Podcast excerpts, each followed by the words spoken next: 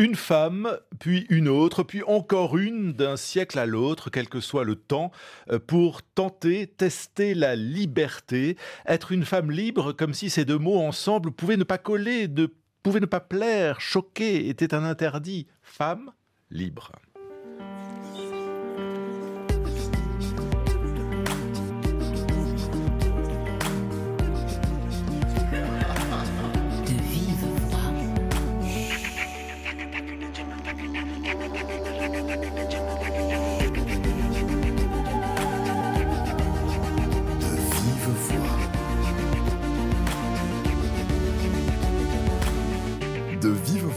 Pascal Paradou. Une femme libre à Paris dans les années 1890 à la belle époque, une femme libre à Téhéran dans les années 60, 1960, et une troisième qui nous raconte la contagion du plaisir, de la liberté et de la poésie. Aujourd'hui, dans son roman au titre éloquent, J'ai péché, péché dans le plaisir. Bonjour Abnous Chalmani. Bonjour. Être une femme libre, c'est toujours un combat ici et dans votre pays d'origine, l'Iran? Être libre, homme ou femme, c'est toujours un combat. Ce n'est jamais acquis, euh, c'est toujours une lutte, ici ou là-bas, dans un ailleurs ou dans, dans cet aujourd'hui. Euh, c'est euh, l'histoire de l'homme au sens générique, c'est de la femme, c'est l'histoire, une histoire passionnelle, conflictuelle avec la liberté. Mais effectivement, rien ne raconte mieux l'histoire de la liberté que l'histoire de cette lutte des femmes pour l'atteindre, puisqu'elles y ont été, euh, euh, elles n'y avaient pas accès, elles ont été contraintes à la soumission, et je trouve qu'effectivement, dans les destins de femmes qui cherchent à être libres, il y a quelque chose et de tragique et de sublime.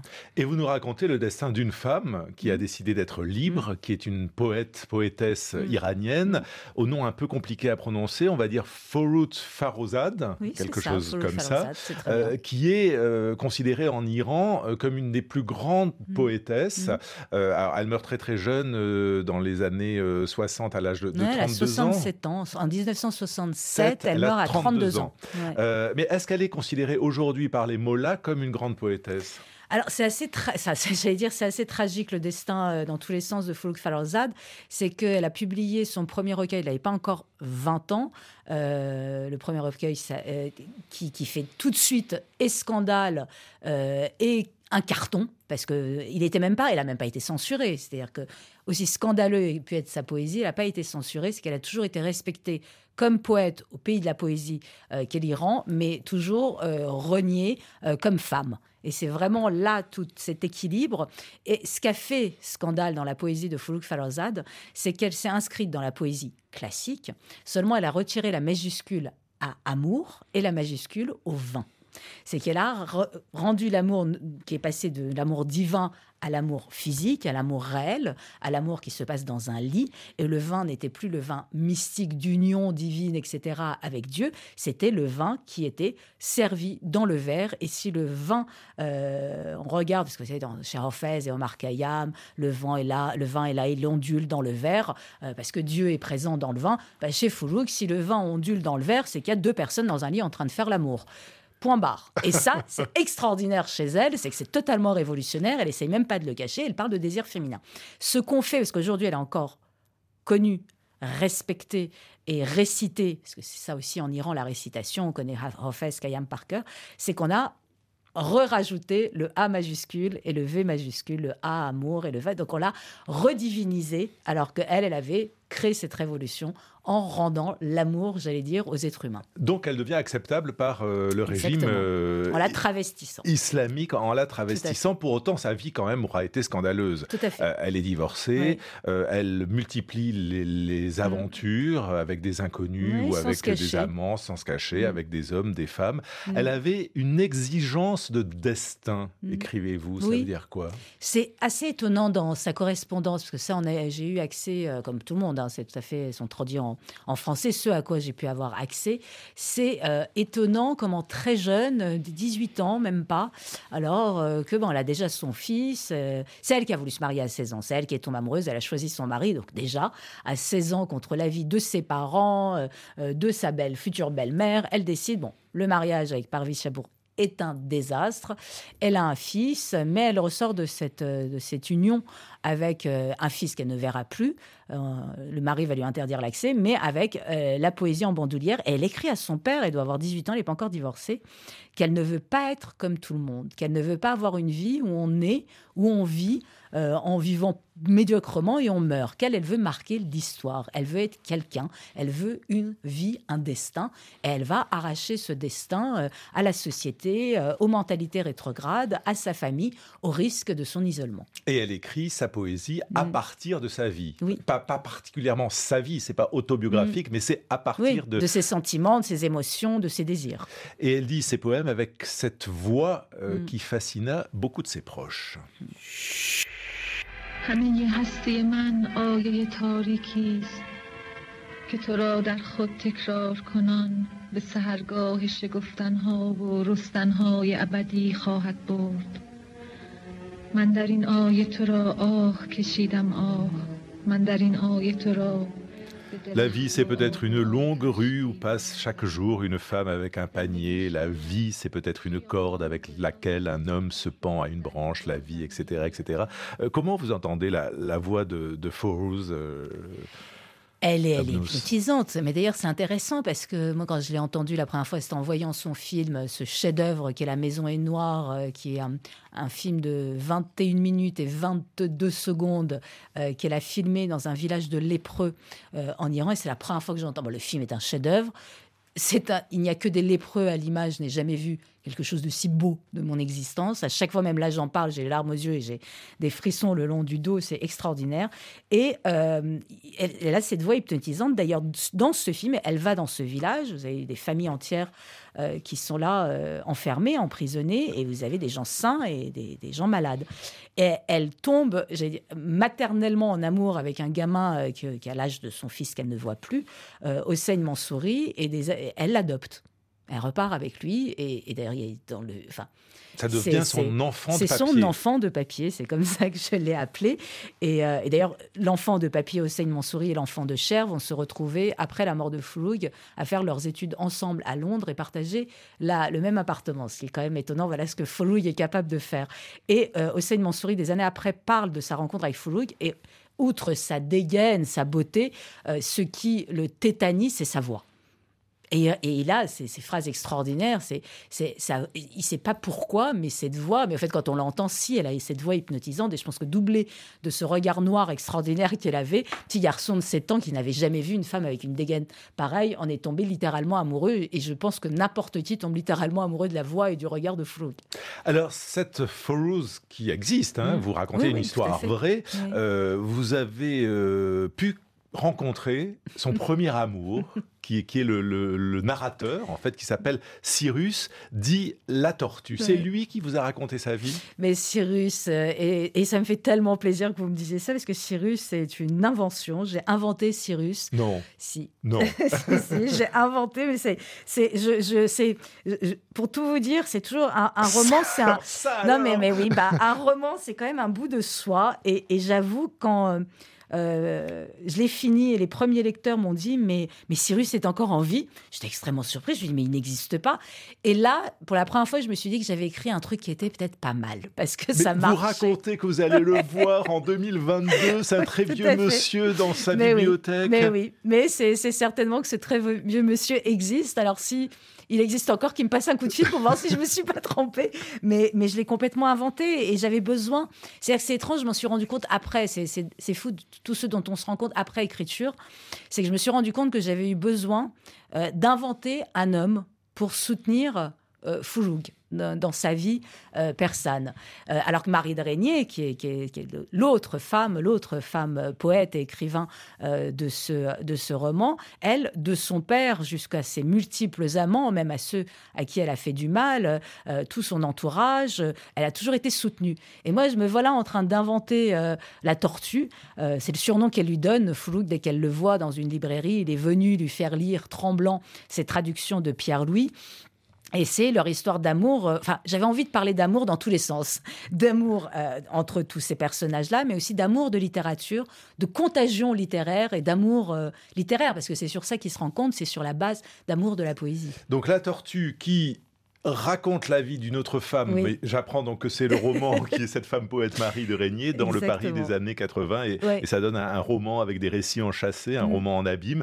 Euh, la suite avec vous, Abdou Chalmani, après Arnaud Santamaria.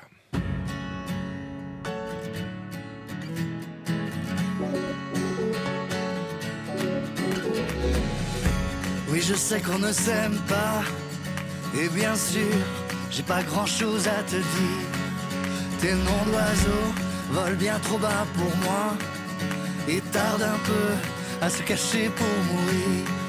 J'ai pas ta route, ni ton orgueil de roi, ni ton fauteuil. Je vis debout sur des chaises, je fermerai les yeux sur tes promesses en bois. Mais si je ne vois pas, ça ne vaut pas que je me taise. Nous ne sommes pas les mêmes et c'est pas demain la veille qu'on se ressemblera. C'est pas demain la veille qu'on se ressemblera.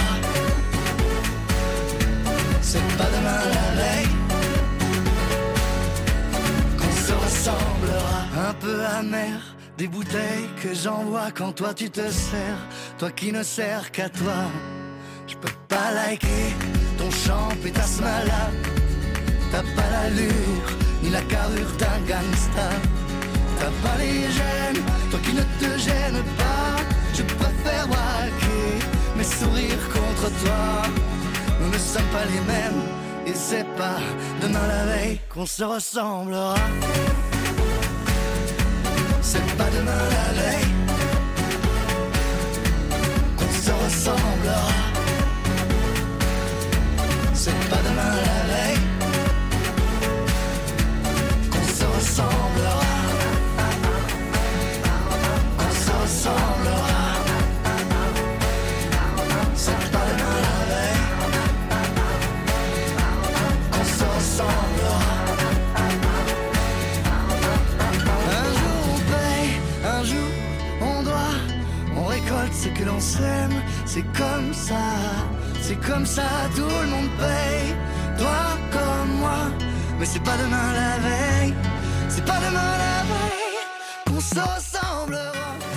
pas demain la veille, Arnaud Santamaria sur RFI. Alors, euh, s'aimer se ressembler dans votre nouveau roman, Abnou Chalmani, J'ai péché, péché dans le plaisir.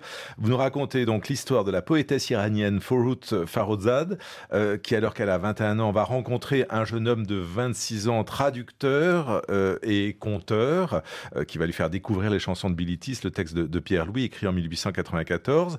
et ce livre va être une déflagration. Mais alors, du coup, je suis un peu embêté, puisque ce jeune homme n'existe n'existe pas, c'est une pure invention romanesque de, votre part. Donc, est-ce que ce, ce, livre a été une déflagration dans la vie de Forough Mais c'est comme ça que m'est venue euh, l'idée euh, du roman. C'était pendant le confinement où j'écrivais tout à fait autre chose et je n'y arrivais pas. Et euh, ce que je ne fais jamais, me voilà en train de me balader sur les réseaux sociaux que je ne fréquente jamais et je tombe sur un magazine en ligne iranien où il y a une interview de Foulouk Falazad de 1955 et je vois Pierre Louis. Je fais mais comment ça Pierre-Louis.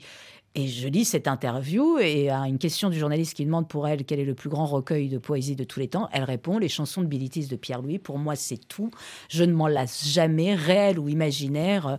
Euh, Bilitis euh, est extraordinaire, etc. Alors là, moi qui, qui suis une adoratrice de Pierre-Louis depuis l'âge de 13 ans, qui est mon Pierre-Louis, mon premier amour, déjà au début, je suis très jalouse. Je fais, mais d'où Foulouk Falazad veut me piquer mon Pierre-Louis C'est pas possible.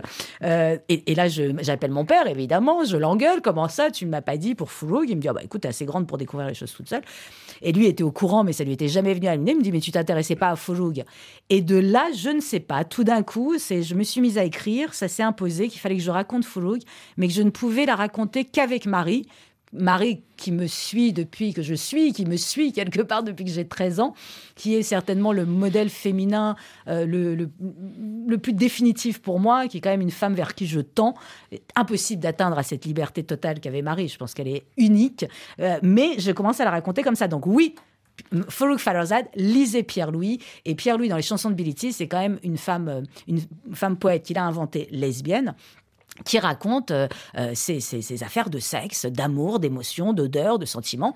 Et c'est, elle a comme si ça lui donnait l'autorisation à Foulouk de dire, eh bien, si ça a été écrit, moi aussi, je peux dire le désir féminin. Alors, Pierre-Louis étant le premier amour de Marie de Régnier. Marie de Hérédia, fille du poète Hérédia, qui va épouser non pas Pierre-Louis, mais Henri de Régnier, parce qu'il se déclare en premier. Et Même pas, il triche. Il triche. Il triche et il a plus d'argent, il peut payer les dettes du père. Donc Marie se sacrifie pour son père qu'elle adorait. Mais elle va rester euh, fidèle dans tous les sens du terme à, Pierre-Louis, euh, qui va quand même euh, devenir son, amant parmi de nombreux autres. Oui, le premier, le premier d'une longue liste, mais surtout qu'elle, c'est qu'elle a des aventures.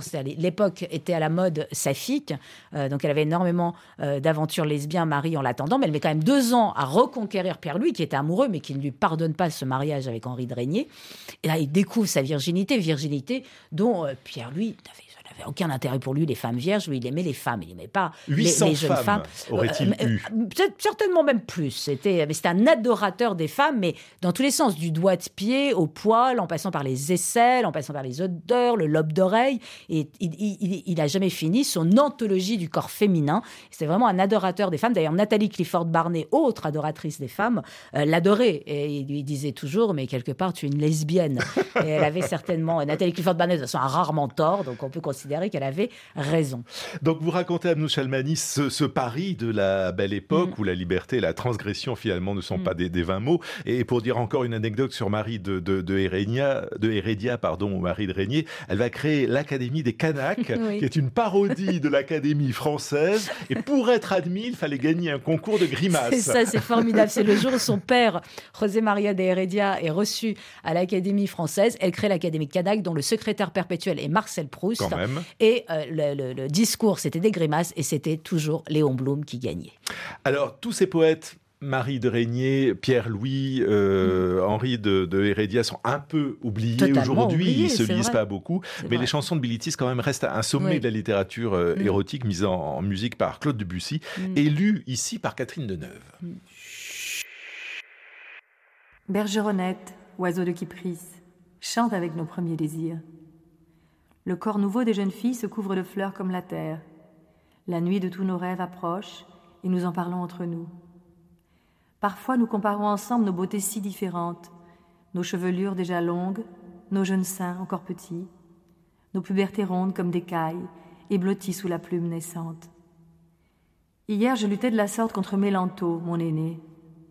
Elle était fière de sa poitrine qui venait de croître en un mois, et montrant ma tunique droite, elle m'avait appelé petit enfant. Pas un homme ne pouvait nous voir. Nous nous mîmes nus devant les filles, et si elle vainquit sur un point, je l'emportais de loin sur les autres. Bergeronnette, oiseau de Kypris, chante avec nos premiers désirs.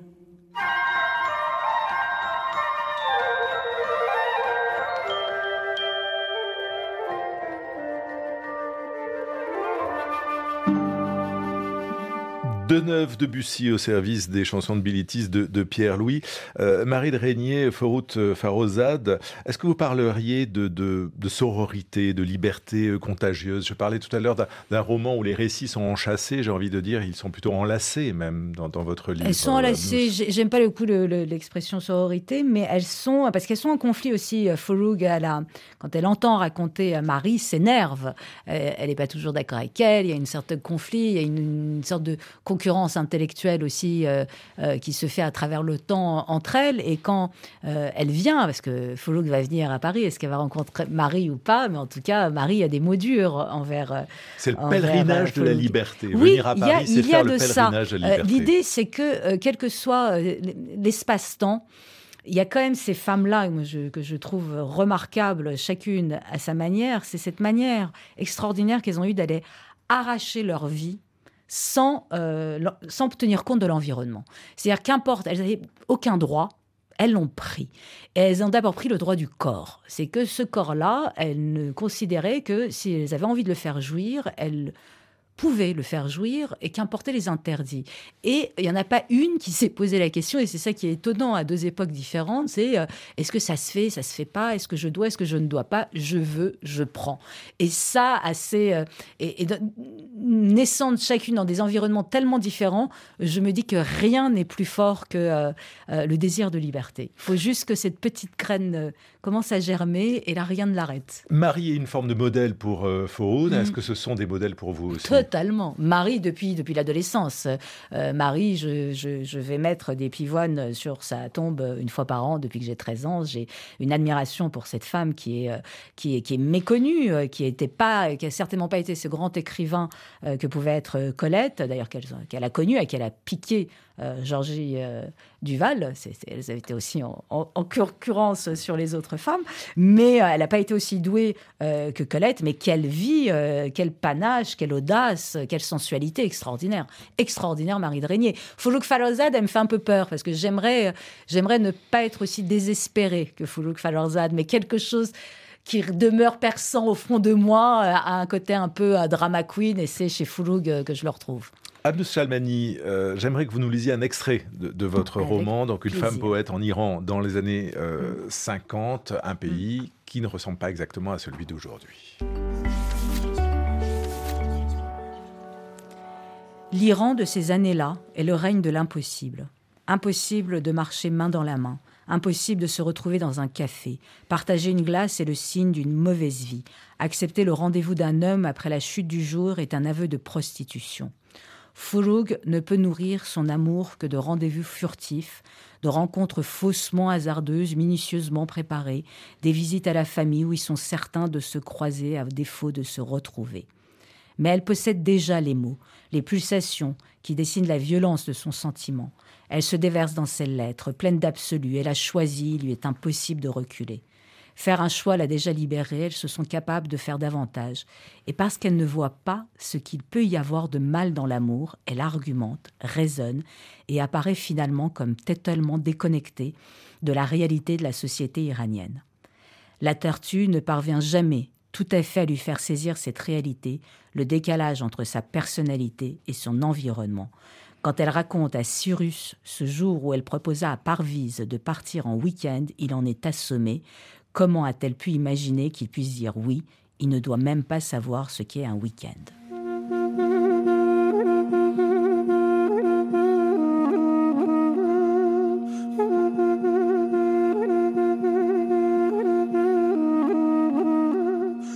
C'était donc les années 50 que vous euh, racontez dans cet extrait, Abnous mm. Chalmani. Euh, cette liberté de l'époque, elle n'est toujours pas conquise aujourd'hui. Hein. Non, c'est pire. c'est pire.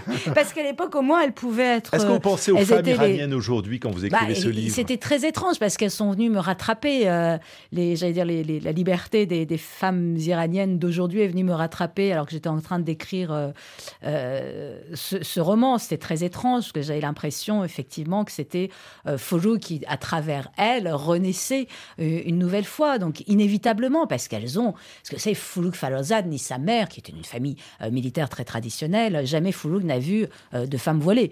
en Iran, sauf à la mosquée, mais comme elle n'allait jamais à la mosquée, ça, n'arrivait pour ainsi dire jamais. Et, et, aurait été. elle est décédée dix ans avant la, la, 12 ans avant la révolution islamique, mais son frère, lui, il a vécu. Son frère a été le dernier espoir euh, de l'Iran avant que l'Iran tombe dans les, dans les mains de Khomeini. Mais oui, quand je regarde les filles euh, d'aujourd'hui, les femmes d'aujourd'hui en Iran, et les hommes aussi d'ailleurs, ce que je vois, c'est les enfants de Foulouk Falorzad. Abnous Chalmani, Lucie Boutlou vient de rentrer dans le studio. Abnous, Lucie, je vous présente. Bonjour. c'est la puce.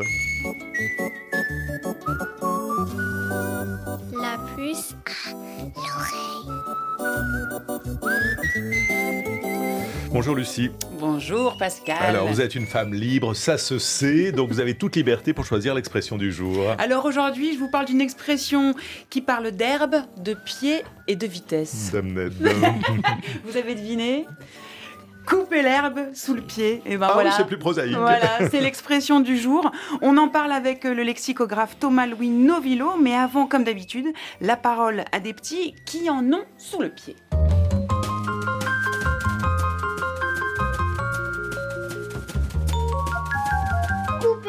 sous le pied de quelqu'un, pour moi, ça voudrait dire euh, genre il est, il est trop chaud et tout, euh, le mec, genre il veut épouser euh, cette dame. Et là, je lui dis un truc et là, ça le coupe direct, tu vas plus le faire. Ça va lui couper l'accélération. Bah, ça te casse dans ton élan. Je pense que ça vient de justement quand on marche et qu'on te coupe l'herbe, bah du coup t'as plus de repères, t'es plus stable. Du coup, ça te coupe dans ton accélération. C'est comme si on te coupait les jambes, ça t'arrête. Couper l'herbe en dessous du pied de quelqu'un, c'est comme si tu coupais l'herbe précisément sur son pied pour que ça soit plus confortable. Donc c'est un peu euh, modifier la forme initiale pour que le pied il rentre parfaitement. Euh, enfin c'est comme un puzzle quoi. C'est vouloir tout faire pour qu'une personne soit bien. Couper l'herbe sur le pied, pour moi ça veut dire euh, il m'a coupé la parole. Couper l'herbe sur le pied de quelqu'un, ça peut vouloir dire laver et nettoyer les mauvaises actions de quelqu'un. Parce qu'on coupe les mauvaises herbes. Bonjour Thomas Louis Novillo. Bonjour Lucie Bouteloup. Alors, couper l'herbe sous le pied, on l'a entendu, euh, l'expression est difficilement compréhensible par les enfants. Euh, pourtant, c'est une expression qui est encore très utilisée. Oui, oui, c'est une expression qu'on entend assez souvent quand on souhaite dire que quelqu'un nous a devancé nous a supplanté. Nous a supplanté euh, et qu'on a aussi coupé quelqu'un dans son élan. Oui. Je lui ai coupé l'herbe sous le pied. Hop, il voulait partir, paf, je l'ai devancé et euh, je l'ai coupé dans son élan. Et de manière frustrante pour l'autre, quoi. Je lui ai un peu coupé les jambes. Voilà. Alors, cette expression, couper l'herbe sous le pied, euh, elle date de quand? Elle remonte au XVIe siècle. Hein. on la retrouve par exemple chez Brantôme. Mhm. mais l'herbe a dans cette expression le sens d'un moyen de subsistance. C'est l'herbe qu'on mange, en fait. C'est la salade. Alors, l'herbe, donc, c'est les végétaux, c'est les légumes, par opposition avec les racines, par exemple, qui désignaient les légumes qui poussaient sous la terre, comme les carottes, euh, euh, les navets. Et puis, il y avait aussi les gousses, qui désignaient euh, les légumes à écosser, comme les fèves ou les pois. Donc, couper l'herbe sous le pied de quelqu'un, c'est-à-dire couper le légume sous le pied de quelqu'un, ça veut dire lui retirer une sorte de revenu qu'il attendait. Nécessaire à sa subsistance. Nécessaire à sa subsistance. Oui, puis il y a une autre expression à mettre en parallèle avec cette expression, couper l'herbe sous le pied. Oui. Et cette expression, c'est quoi? L'herbe lui manque sous le pied. C'est une expression qu'on entend peut-être un petit peu moins, mais qui signifie que quelqu'un manque de moyens, de subsistance. Il lui manque des ressources. Oui. D'ailleurs, on dit encore aujourd'hui, euh, il en a sous le pied pour parler de quelqu'un qui a de la ressource, euh, qui euh, pourrait, par exemple, argumenter ou qui a plus d'un tour dans son sac. Il en a sous le pied, il, a de l'imagination. Et puis, ça s'ajoute à cela le fait qu'on le fasse sous le pied, c'est-à-dire juste avant qu'il se pose. Donc, on ajoute à l'idée de, on prive quelqu'un de, son, de sa ressource, l'idée de vitesse, l'idée de euh, devancer au dernier moment. On le prend de vitesse. On le prend de vitesse, oui. On le, devance. Euh, on, le coiffe au poteau. Ah, très bien. d'une courte tête. en Allemagne, on détourne l'eau à quelqu'un. On peut aussi dire qu'on tire le tapis d'en dessous ses pieds avec cette idée de quelque chose, d'un mouvement sec pour le faire tomber. C'est une belle image. C'est un peu, c'est un peu vicieux. En Espagne, on scie le sol. Alors là, on n'y va pas de main morte. Euh, ce qui peut ressembler un peu à l'expression savonner la planche. C'est la même, c'est la même idée. Merci Thomas Louis Novillo pour votre éclairage. On se retrouve très bientôt autour d'une autre expression issue de votre dernier ouvrage, Bon pied, bon oeil, un ouvrage que vous avez écrit avec la complicité de Laurent Ruquier et qui est publié aux éditions du Robert. À très bientôt. Merci. Merci Lucie. Abnou Chalmani, on a beaucoup parlé donc de cette euh, femme poète euh, Forout euh, Farodzad. Décidément, j'ai un peu de mal à prononcer, mais bon, ça passe à peu près. Est-ce qu'on peut la lire en français? Mais Comment vous la lisez? Vous la lisez bah, en, en, persan ou en, français? Non, non, je ne lis plus et je n'écris plus le persan depuis l'âge de 13 ans. Tiens, ça correspond à la rencontre avec Pierre-Louis. Tiens, tiens. mais elle est traduite dans les lettres, les éditions Les Lettres persanes, euh, des très bonnes traductions, et on y retrouve euh, euh, son éloge du plaisir, son amour de l'amour, et, et, ces, transgressions permanentes qu'a été sa poésie, c'est merveilleux. Il faut commencer par quel poème?